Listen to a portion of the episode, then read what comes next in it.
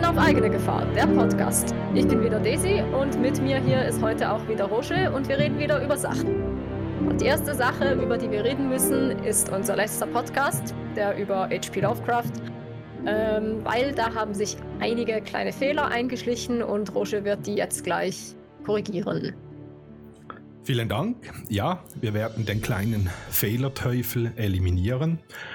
Und zwar war klar, ähm, der Vater von Lovecraft starb, als er acht war, nicht schon mit drei, sondern mit drei Jahren hat er seinen Vater einfach verloren, indem dieser halt in die Ehrenanstalt eingewiesen wurde. Und mit acht verlor er ihn dann wirklich infolge Todes halt. Sein Großvater war der Todestag 1904, als Lovecraft 14 war. Also er verlor eigentlich seinen Vater mit 8 und seinen Großvater mit 14. Sehr jung, hat ihn geprägt, weil er danach nur noch eigentlich mit seinen Tanten zusammenwohnte, was sehr kompliziert war.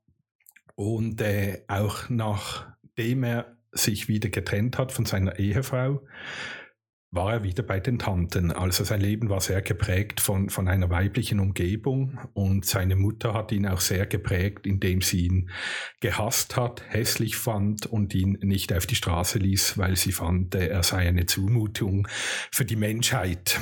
Also er hat, er hat eine sehr schwere Jugend und das äh, erklärt eigentlich schon einiges, auch seine Probleme in der Schule. Er hat das meiste selber gelernt als Autodidakt. Also er konnte ja schon mit drei Jahren konnte er lesen.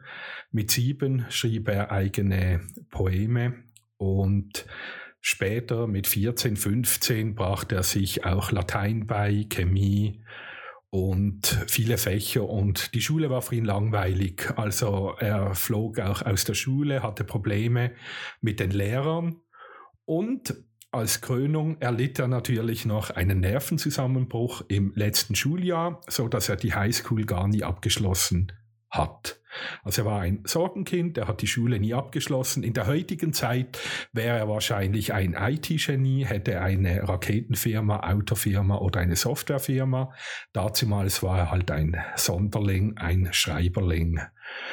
Er hat äh, sich schlechten Gewohnheiten hingegeben, essenstechnisch, was ihn lange verfolgte, bis in den Tod und auch dafür verantwortlich war. Und er hat sich auch mit Menschen umgeben, die nicht gut war für ihn. Er wurde sehr rassistisch und antisemitisch äh, geprägt von diesem Umgang, was er später bereute und auch alles revidiert hat. Und er wollte eigentlich auch, dass seine Lektüre, die da stark darauf einging, nicht mehr veröffentlicht wird was natürlich nie passiert ist. Wir haben heute viel Literatur von ihm, wo man merkt, dass seine erste Zeit sehr geprägt war von Rassismus und Antisemitismus.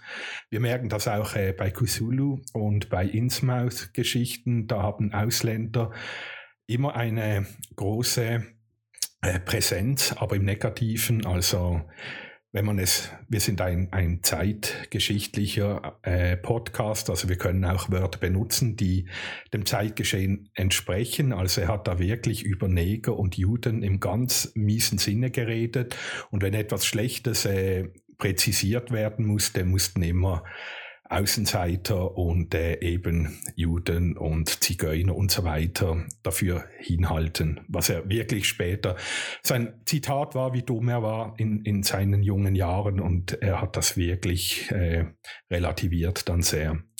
Seine Frau war auch jüdischer Abstammung, er hat als äh, Ghostwriter für Harry Houdini gearbeitet. Sein Buch Imprisoned with the Pharaohs hat äh, Lovecraft geschrieben. Houdini hieß bürgerlich Erik Weiß, also wirklich ein ungarischer jüdischer Name.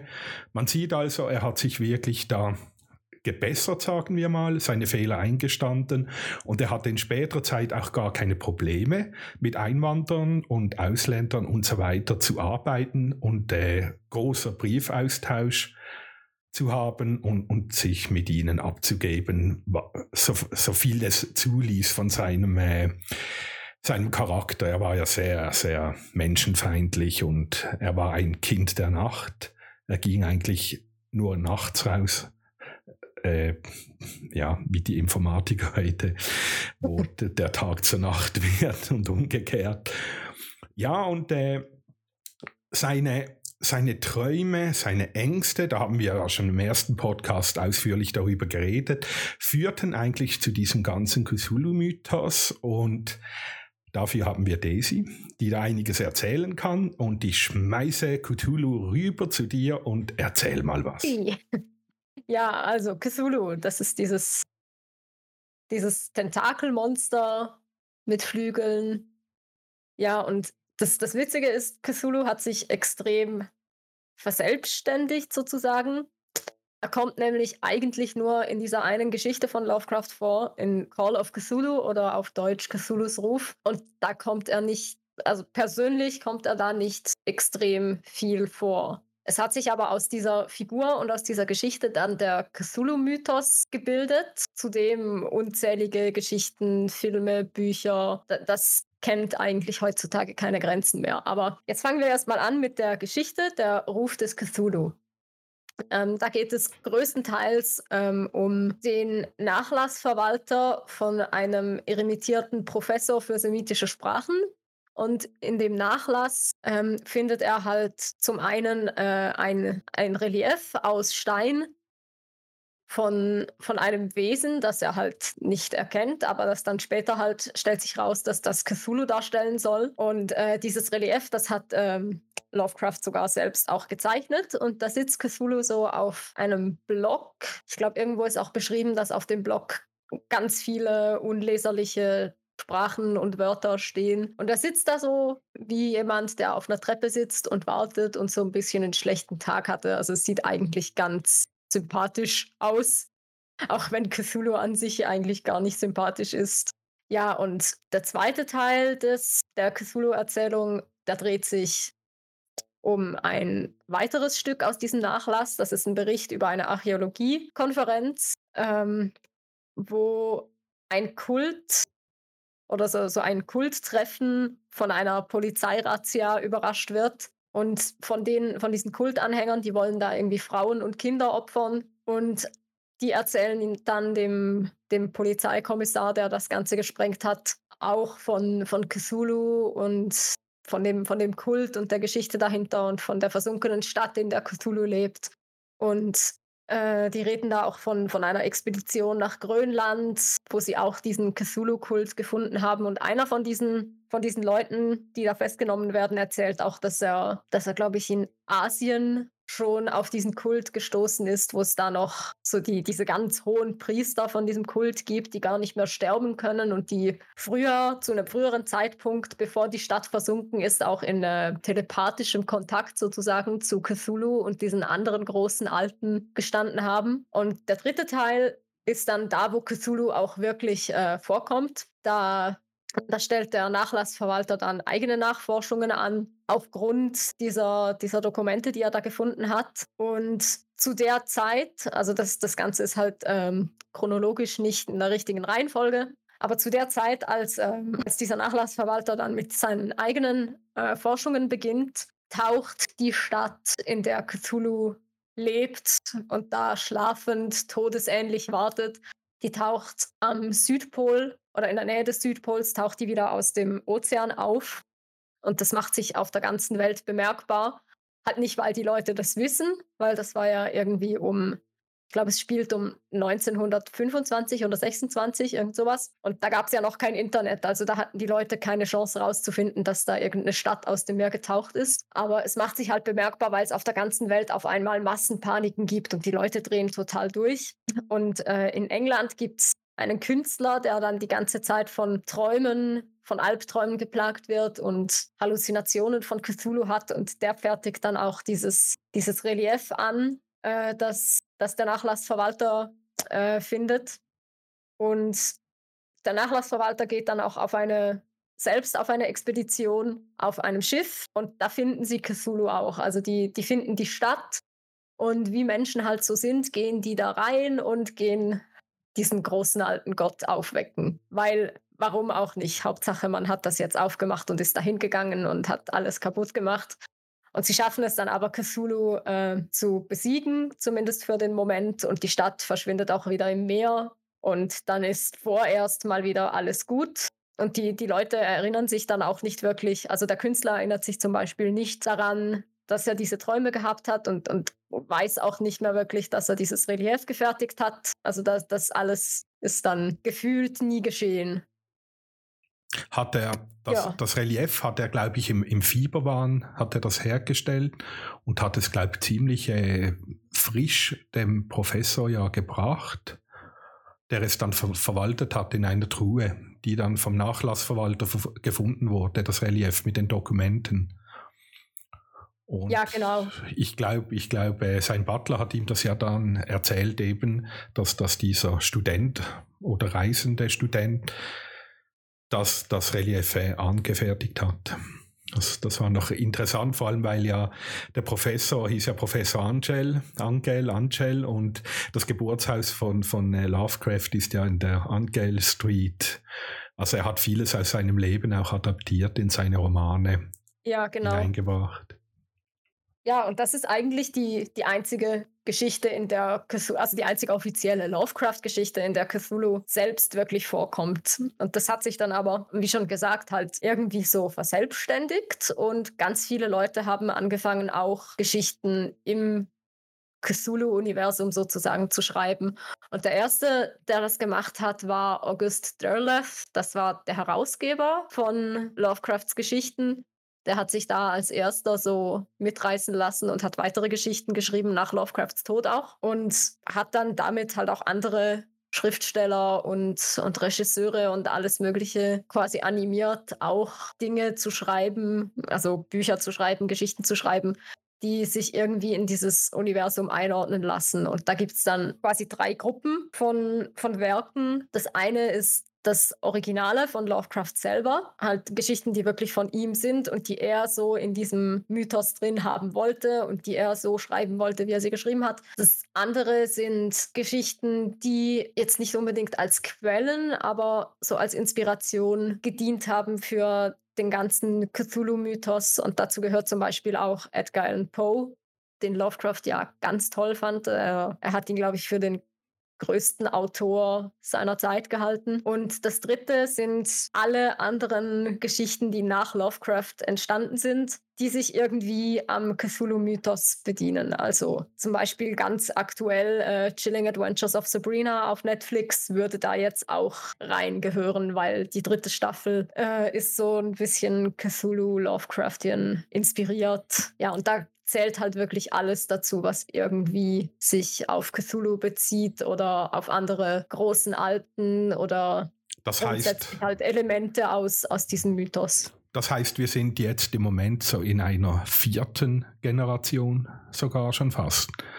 Also die, die, die vierte Lovecraft Generation mit den neuen Sendungen und äh, mit dem Computerspiele, die auf Lovecraft beruhen und Hörspiele und so weiter und so fort. Also es gibt ja da, ich glaube, jeder Autor greift irgendwann mal zu Lovecraft, so wie auch zu Poe greift, weil das einfach ein Garant ist für irgendein ein mystisches, mythologisches oder äh, Science-Fiction, Fantasy-mäßiges Element, das man so einfach abgreifen kann.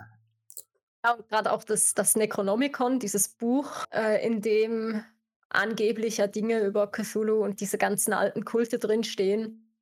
Das, das wird ja überall, also wenn du Necronomicon Notebooks, es gibt äh, also Notizbücher im Necronomicon-Style. Ja, habe ich schon gesehen. Und ja. es, es gibt auch ganz viele, das ist, das ist ähm, also ich, ich finde das witzig. Lovecraft hat ja nie so, so ganz genaue Beschreibungen von Sachen abgegeben, jetzt außer von, von Cthulhu, da gibt es diese Zeichnung, aber er hat ja immer viel offen gelassen und halt auch beim Necronomicon hat er extrem vieles offen gelassen. Er, er hat gesagt, ein Araber namens Abdul al-Hasred hat das geschrieben, aber er sagt nie, was genau steht jetzt da drin. Da stehen Dinge über den über diesen Kult drin, der Cthulhu verehrt und da stehen Dinge drin über andere große alte Götter aber er, er, sagt halt nie so, jetzt schau hier, diese zehn Seiten sind exakt so in dem, in dem Buch drin. Und es gibt halt, ich, ich glaube, mega viele Leute wissen das gar nicht, dass das Necronomicon so als Buch nicht existiert.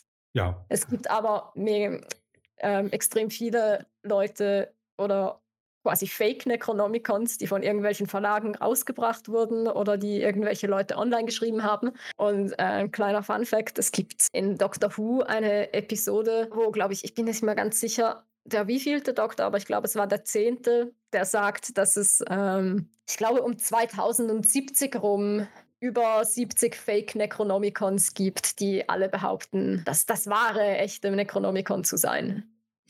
Aber sie sind halt alle Fake.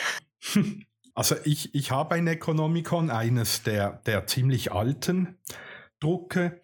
Und da ist es wirklich so, das ist, äh, dort wurde eigentlich H.P. Lovecraft nur erwähnt bei einem Zitat. Das ist noch ganz interessant. Und zwar hat der, der einzige Kontakt, mit dem Lovecraft in Verbindung gebracht wird im Necronomicon, ist eigentlich der Fliegengott Pazuzu. Der musste auch schon in etlichen Filmen herhalten, ist ein ziemlich netter Gott. Mhm. Also er ist so der übelste von den Übeln. Und äh, der wurde dann äh, mit ihm in Verbindung gebracht und das Necronomicon selber, die erste Auflage, wurde da von einem äh, Gregor A. Gregorius geschrieben. Und da wurde auch noch die Goetia, der kleinere Schlüssel Solomonis, angehängt. Und da haben wir das war eigentlich so das Hauptwerk, wo wir die, die Abdriftung in das Esoterische haben. Auch mit Aufruf der, der Götter, Aufruf der Armeen, der Dämonen. Also wir haben hier eigentlich ein Gesamtwerk von, von äh, Beschwörungsritualen. Da könnte man wirklich die Hölle auf die Erde holen. Aber der, der Abdul al-Hasred war eigentlich der alte Ego von H.P. Lovecraft, aber das hat er selber eben auch nie gesagt. Das wurde eigentlich von, von den ganzen Lovecraft-Forschern und, und Historikern und so, wurde das irgendwann mal so benannt. Aber die Verbindung zum, zum Necronomicon, ich glaube, das Mythos darum ist zehnmal größer, als, als äh, Lovecraft wirklich einen Bezug zum Necronomicon selber hatte. Also das ist, es wird immer wieder aufgetaut, eben äh, mit ähm, Evil Dead Filmen, wo, wo ja, ja das, das Buch des Todes ist ja das Necronomicon und dort sind ja Sachen drin, die waren im echten Necronomicon, sagen wir mal, dem, dem, der ersten Auflage, sagen wir jetzt einfach mal dem echten Necronomicon und da hat es überhaupt nichts äh, dabei. Der nächste Schritt war natürlich äh, bei, bei Helena Petrovna Blavatsky, das war der, die Oberesoterikerin im Dritten Reich, die da sehr viel geprägt hat, indirekt auch äh, Adolf Hitler. Und so wurden diese Mythen natürlich immer weitergetragen, vertieft, wieder weitergetragen, noch vertiefter. Und also das ist jetzt rein meine Meinung. Also zu dem Hauptgedanken von Lovecraft, was das Necronomicon betrifft, haben wir heute, glaube ich, keinen Bezug mehr dazu. Also das ist absolut verwässert.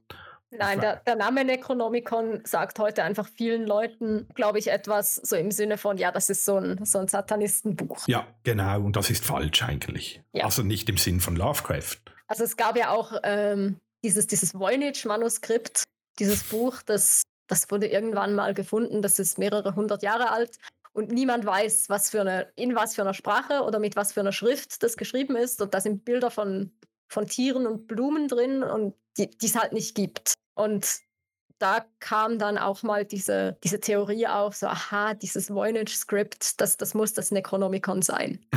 sehr, das habe ich jetzt noch nie gehört. Und das ist sehr spannend. Das finde ich jetzt echt cool.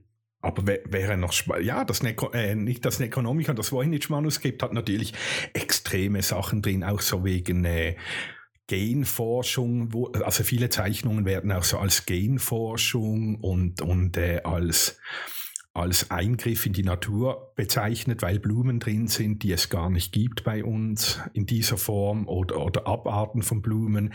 Es wird über Eugenik darin gesprochen. Und ja, und was ja dagegen spricht, äh, gegen das Voynich-Manuskript, dass es eine Fälschung ist, es ist ja auf Pergament geschrieben und es ist dermaßen groß und dick, das hätte sich niemand leisten können, sowas mhm. als Witz zu, zu machen. Dass das Buch hätte mehrere Jahresgehälter eigentlich gekostet für, für einen normalen Menschen zu der Zeit, wo es entstanden ist. Aber ich glaube, das wäre wirklich auch ein Podcast wert, dass das äh, ja. Voynich macht. Und wenn wir da schon bei Büchern sind, über das Voynich-Manuskript kann man, glaube ich, nicht eine Stunde reden, aber dann können wir noch ein anderes Buch nehmen, das kennt praktisch niemand. Das ist äh, das Hypernomatica Polnifili. Und da habe ich. Nichts, aber ich, ich kenne noch dieses, äh, wie heißt es, die Teufelsbibel. Teufelsbibel, sehr spannend.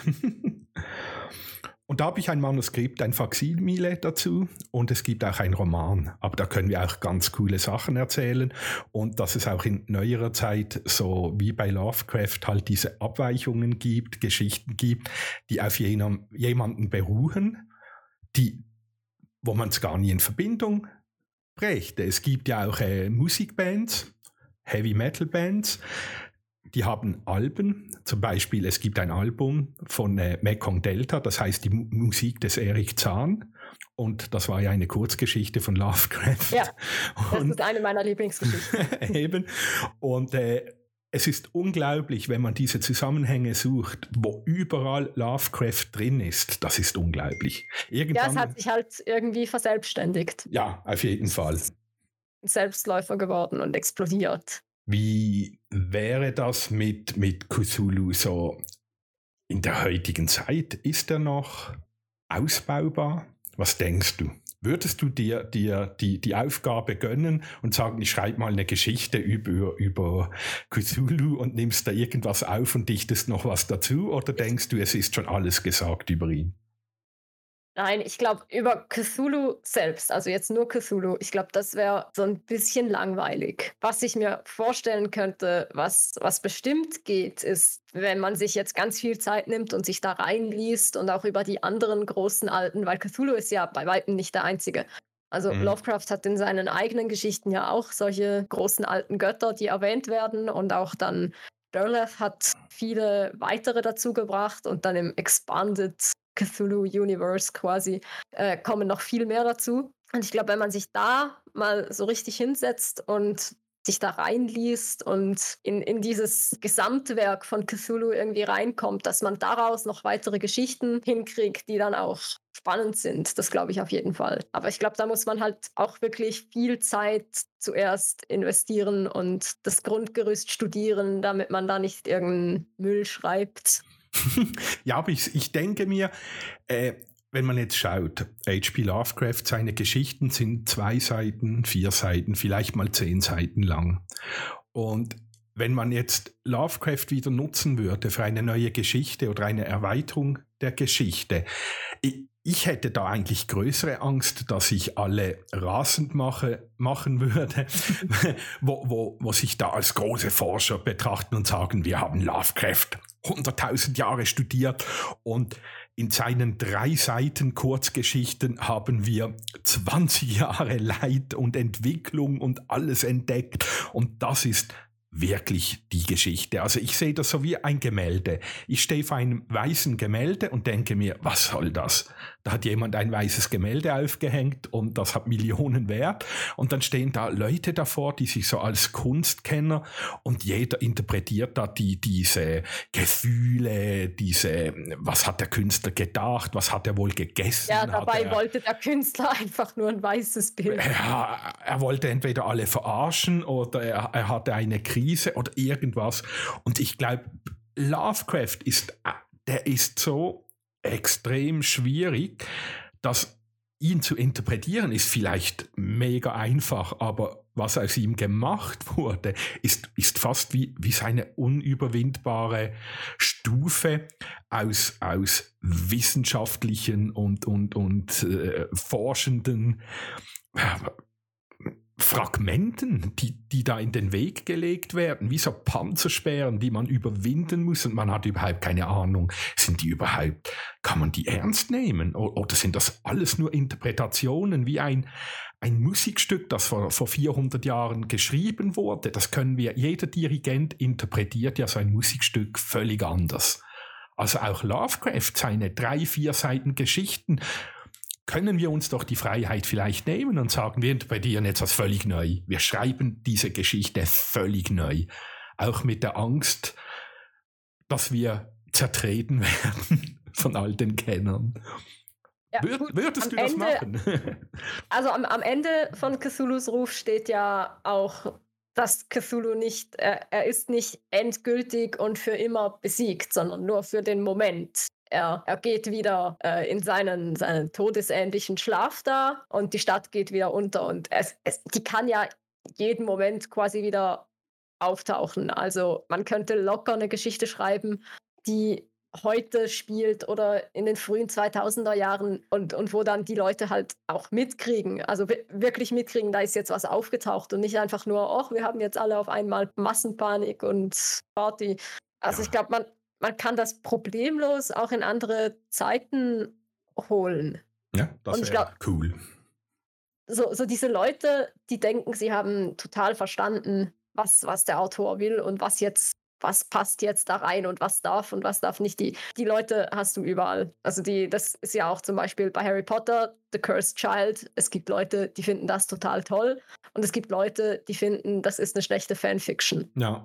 Aber zum, zum Cthulhu-Mythos kann man, glaube ich, einfach schneller etwas Neues oder einfacher etwas Neues dazuschreiben, weil Lovecraft halt nicht so detailliert und genau beschrieben hat, sondern weil er halt so viel zur Interpretation offen gelassen hat, kann man da recht viel einfacher was Neues dazuschreiben oder vielleicht sogar neue alte Götter dazuschreiben. Ja. Ja, das ist das.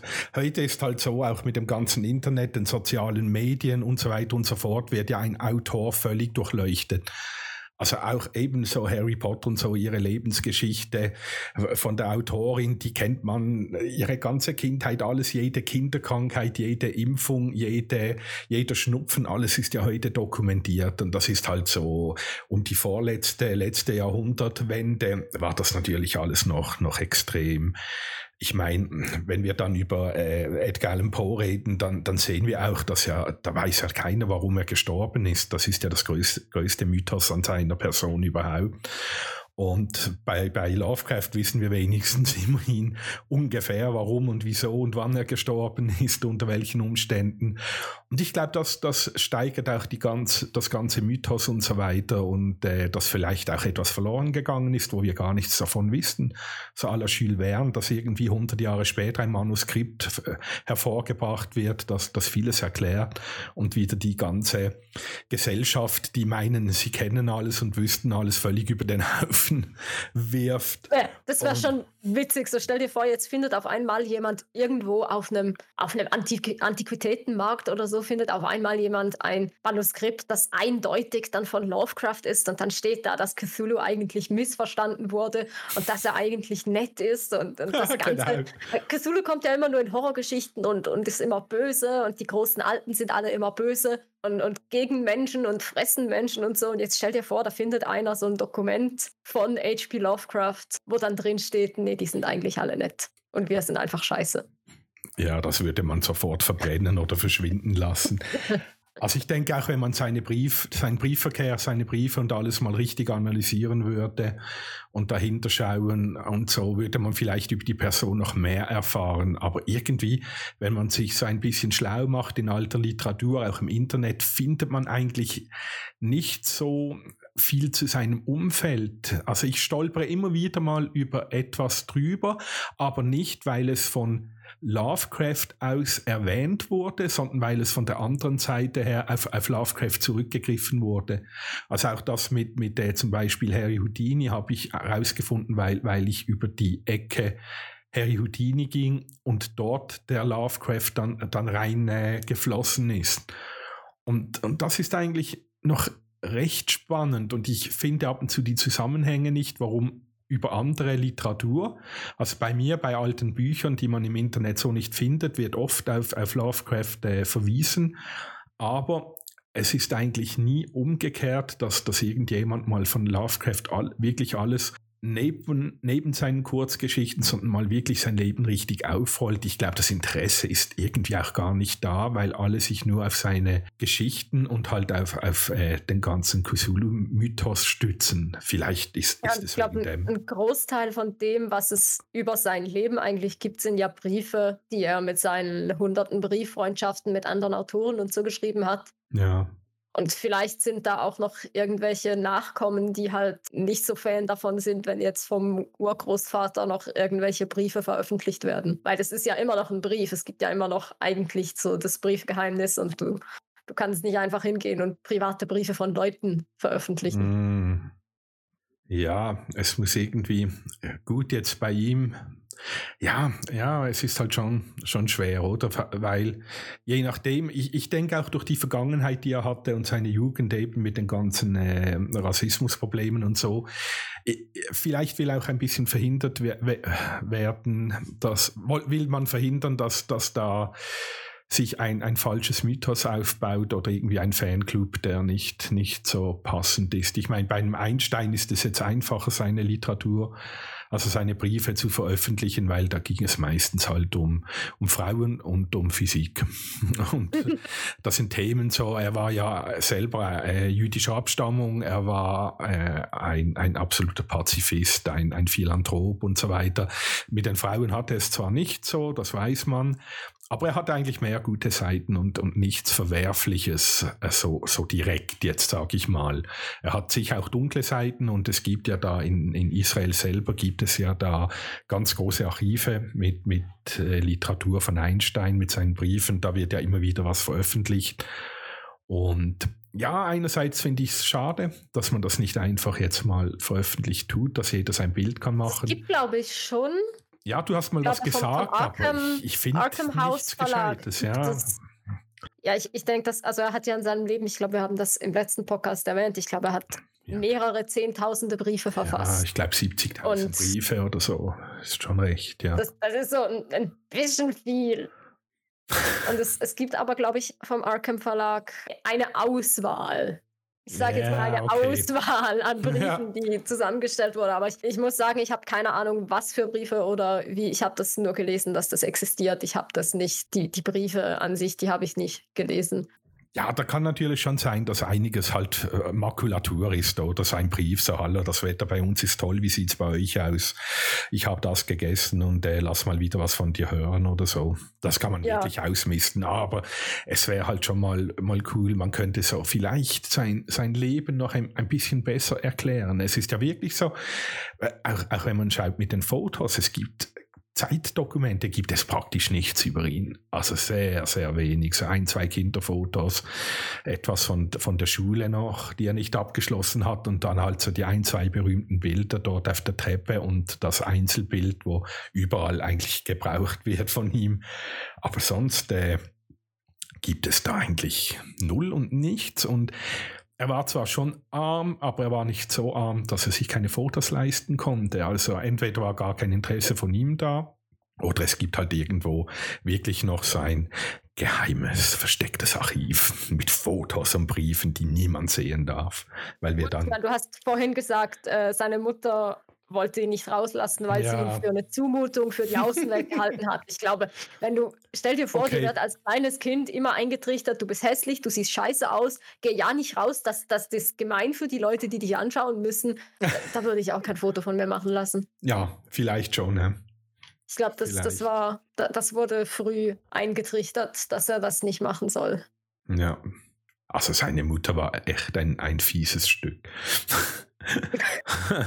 Wobei, also ganz ehrlich, dieses, dieses Foto von ihm, also dieses Porträtfoto, das man überall findet, ich finde den jetzt nicht so hässlich. Nein, eigentlich man, nicht. Man sieht ihm an, dass er, dass er introvertiert ist. Frag mich nicht, warum ich das jetzt, warum ich jetzt finde. Man sieht ihm das an, aber ich finde, man sieht ihm an, dass er, dass er jetzt nicht so der, der Partygänger ist. Ja, und das Kinderfoto, wo er mit den langen Locken und den Mädchenkleidern, weil, weil die Mutter unbedingt ja ein Mädchen wollte und er halt bis, bis er drei war so gekleidet wurde. Und er sich dann durchsetzen konnte, glaube ich, was, mit fünf oder sechs Jahren, dass man endlich seine Haare abschneidet.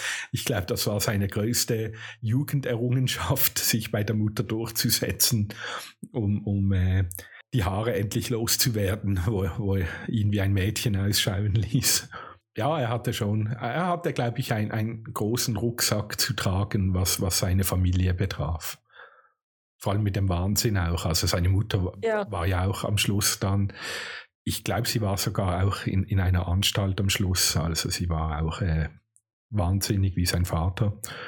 Und die Tanten, also wenn zwei Tanten zusammenwohnen in einem Haus, frage ich mich auch zu dieser Zeit, hatte das. Ja, das waren wahrscheinlich auch die unverheirateten oder mhm. schon wieder verwitweten Tanten. Irgendwie die, die halt was. einfach dann, weil die, die haben ja auch mit dem Großvater zusammen gewohnt. Ja. Also sind die wahrscheinlich entweder sind die nie aus dem Elternhaus rausgekommen oder die sind wieder zurück. Ja, oder sie waren selber vielleicht wirklich so hässlich, dass, dass äh, so, seine Mutter ihm das irgendwie auch eintrichterte, weil das irgendwie so in der Familie überall lag, dass, dass man einfach allen sagten, ihr seid eh hässlich, bleibt drinnen. Und so, weil, weil eben es, es gibt da keine, keine richtigen äh, Party-Gags und, und irgendwelche coolen Geschichten über Lovecraft, wo er wirklich mal ausgeflippt ist. Ich meine, über Edgar Allan Poe wusste man, er war ein Alkoholiker, er hatte Schulden, er war der Partykracher. Weil, weil er nicht zu den Reichen gehörte, wollte er durch Partys und, und große, große Schnauze und Geld ausgeben, etwas spielen, das er nicht war und so weiter. Also eben sein Tod könnte etliches gewesen sein. Er, er war eher so der Knüller. Und, und wenn man Fotos, also Porträts von Edgar Allan Poe anschaut und Lovecraft, war, war Lovecraft eher das Modell. also da hat, war Lovecraft, äh, Edgar Allan Poe sah, sah da schon ein bisschen äh, verwilderter aus. Dem so sieht man das definitiv mehr an. ja, der hat wirklich. Und äh, noch sein Gag am Rande. Ich meine, Lovecraft war ja ein großer Fan von, von äh, Edgar Allan Poe und auch von, von äh, Arthur Conan Doyle, von, von Sherlock Holmes. Und er hat ein, ein, eine Kurzgeschichte geschrieben, Der Hund heißt die. Und das ist sein, sein ähm, es ist fast, fast schon ein bisschen ein, eine zynische, witzige, schwarzhumoristische Geschichte und für, für Edgar, also für Edgar Allan Poe und, und äh, das war, war eben ein, eine zynische, lustige Anspielung für, für Arthur Conan Doyle und, und äh, Edgar Allan Poe, um sie eigentlich zu ehren, aber es war eigentlich, am Schluss äh, sah es eher so wie ein kleiner Witz aus. Also der Hund. Auch, auch eine ganz kleine Geschichte von Lovecraft. Ja, also ja. Cthulhu ist halt der Brüller. Wenn das Lovecraft gewusst hätte, was aus ihm alles gemacht würde, wie hätte er wohl darauf reagiert, dass er eigentlich so ein, ein Merch und, und Spielzeug und Themenlieferant würde? Hätte er das wohl gut gefunden? Ich glaube, er hätte sich wahrscheinlich irgendwie drüber gefreut, weil er hatte ja nie viel Geld und er ist ja schlussendlich an Darmkrebs gestorben, nachdem er sich jahrelang nur von Dosenerbsen, glaube ich, und, und Kaffee ernährt hat. Und ich glaube, wenn seine Geschichten damals, als er noch gelebt hat, so gut eingeschlagen wären, dann hätte er ein wesentlich weniger miserables Leben führen müssen. Und das, das ist jetzt so, so mein Bauchgefühl. Ich glaube, wenn ich die Wahl habe zwischen, ich esse jeden Tag nur Kaffee und Dosenerbsen oder meine Geschichten sind der totale Brüller und ich verdiene Geld damit, dann, dann wird, glaube ich, fast jeder das Geld wählen. Ja, die Frage ist nur, wären seine Geschichten dann wirklich so düster gewesen und so verzweifelt und so, so mystisch? Oder hätte er es dann mehr so an, an den Zeitgeist angepasst und vielleicht so, so aufgeschrieben, damit es erträglicher wäre für die, für die breitere Masse? Ich glaube, er hat, er hat gar nie den Hintergedanken gehabt, für die breite Masse was zu schreiben. Also Nein, glaube ich auch nicht. Ja, es war mehr so, aber ich glaube jetzt auch nicht, dass, wenn es wirklich angekommen wäre, dann hätte er nicht angefangen, anders zu schreiben, einfach damit es wieder Underground ist. Ich glaube nicht, dass er mhm. das so, so mit Absicht Underground gemacht hat, sondern eher so, ja, ich schreibe jetzt das, worauf ich Lust habe und nicht das, worauf das, was andere wollen, dass ich schreibe, sondern ich schreibe das, worauf ich Lust habe und die mögen das oder nicht. Ja, genau. Ja, ich, ich glaube, wenn man so Autoren anschaut in dieser Zeit, auch, auch sagen wir bis ins späte 19., mittlere 20. Jahrhundert, da, da gab es halt schon viele, die wirklich arm gestorben sind und erst eigentlich Berühmtheit erlangten nach dem Tod. Was eigentlich sehr, sehr komisch ist, weil nach dem Tod konnten sie ja nicht mehr viel Einfluss äh, bringen. Also hing es ja immer eigentlich von von den Verlagen ab und von denen, die das veröffentlicht haben. Also sind eigentlich die schätzungsweise mal die, die Bremsklötze eigentlich von, von diesen Autoren. Also wenn, wenn Lovecraft ein, jemand gefunden hätte, der gesagt hätte, hey, das müssen wir unbedingt rausbringen und ich bin da über zwei, drei Sachen gestolpert, als viele eigentlich gesagt haben, so, ja, das kannst du so nicht veröffentlichen, das interessiert kein Mensch und so weiter und so fort. Ich glaube, das war halt auch, äh, außer man war schon von Anfang an reich. Von, von Autoren jemanden zu finden, der das rausbringt. Und klar, heute kannst du Dinge ziemlich, also Bücher und Geschichten ziemlich einfach, also jetzt nicht, nicht mega, mega einfach, aber du kannst heutzutage relativ leicht Dinge im Selbstverlag rausbringen. Und ja. zu Lovecrafts Zeiten warst du halt wirklich darauf angewiesen, dass ein Verlag findet, ja, den Scheiß wollen die Leute lesen. Und ich meine, gerade so Geschichten wie Cthulhu's Ruf, das war schon Kriegszeit. Und da will, glaube ich, niemand noch über ein Tentakelmonster vom Südpol lesen. Also ich, ich verstehe jeden Verleger, der damals gesagt hat, yeah, ich glaube nicht, dass die Leute das lesen wollen. Ja. Ja, das, das geht wahrscheinlich schon. Letztlich ein, ein Problem von Autoren, jemanden zu finden, der jetzt, der sich da auch mit reinhängt und sagt, ja, wir veröffentlichen das. Ja. Ja, das ist, ist schon, schon spannend, wenn man das so auf, auf die Zeit adaptiert und anschaut und, und wie alles anders gewesen wäre, als wäre es ein, System, sein, äh, sein Welt, eine Weltverschwörung dahinter, dass das Autoren immer nur dann kommen, wenn sie eigentlich gar keine Chance haben und erst immer später richtig erkannt werden und eigentlich ihr Ruhm erst ernten, wenn sie schon tot sind. Also das zieht sich ja querbeet. Und ja, er hat jetzt einfach Glück mit Cthulhu, dass das so, so ein ja an. Ja, und ich, das, liegt, das liegt auch an seiner Art zu schreiben, eben weil er halt sehr viel offen gelassen hat, lässt er den Leuten sehr viel Raum, um eigene Interpretationen und, und Weiterführungen davon zu schreiben. Und das ist dann trotzdem halt noch passend für das Original rüberkommt und dass man nicht denkt, ach, da hat jetzt jemand eine schlechte Fanfiction dazu geschrieben, sondern dass es wirklich da reinpasst das geht, glaube ich, gerade deshalb, weil, weil er da nicht so, weil er halt eben nicht hingegangen ist und gesagt hat, schau, genau das und nur das steht im Necronomicon.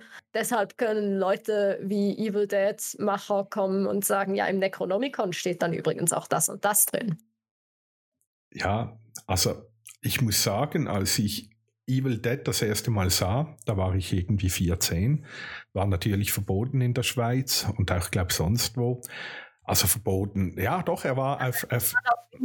Er war ja. auf dem Index, ja. Man musste wirklich sein, seine Eltern, Geschwister oder Freunde schicken, um, um diesen auszuleihen. Und als wir den sahen, dachten wir natürlich auch in erster Linie, oh, das Necronomicon, wie cool ist das denn? Das Buch will ich, das will ich lesen, das ist ja voll geil. Und dort wusste man noch gar nichts als kleiner Junge, so ah, das mit dem ganzen Lovecraft drumherum und so weiter.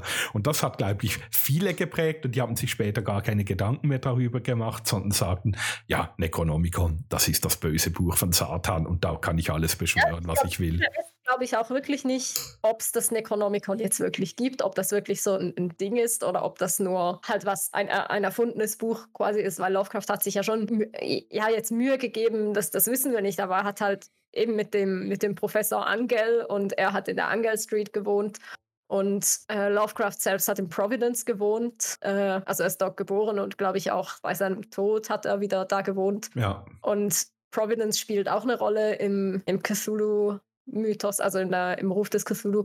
Hat es schon hingekriegt, das Ganze recht realitätsnah zu schreiben und recht überzeugend zu schreiben und halt auch gerade so um, um 1900 rum so, ja, das kommt dann aus, aus dem arabischen Raum und so. Und da, da damals gab es halt für die Leute gar nicht die Möglichkeit, einfach mal ins Internet zu gehen und zu schauen, ja, kommt denn das jetzt wirklich aus dem arabischen Raum? Gibt es denn das wirklich? Ich glaube, deshalb hat sich das auch so so verselbstständigt und, und so entwickelt, wie es sich entwickelt hat, weil er hat es mega gut hingekriegt, das so zu schreiben, als, als wäre es halt echt. Und das hat so gut funktioniert, weil man es damals schlecht überprüfen konnte.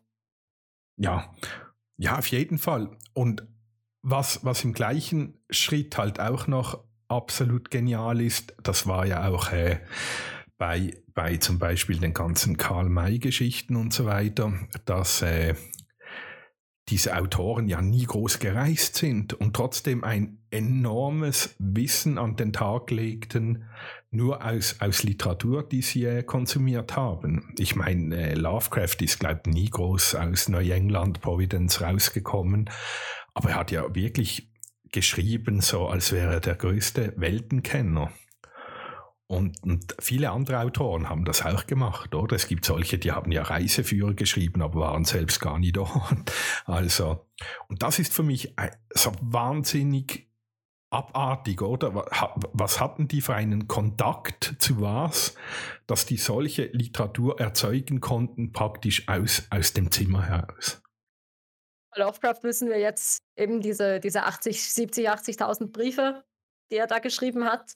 Ja. Ich glaube, das wäre das wär ein ganz spannender Aspekt, wenn man diese Briefe lesen könnte, mal da zu schauen, wo könnten Quellen sein für Dinge, die er dann in seine, in seine Kurzgeschichten einfließen hat lassen.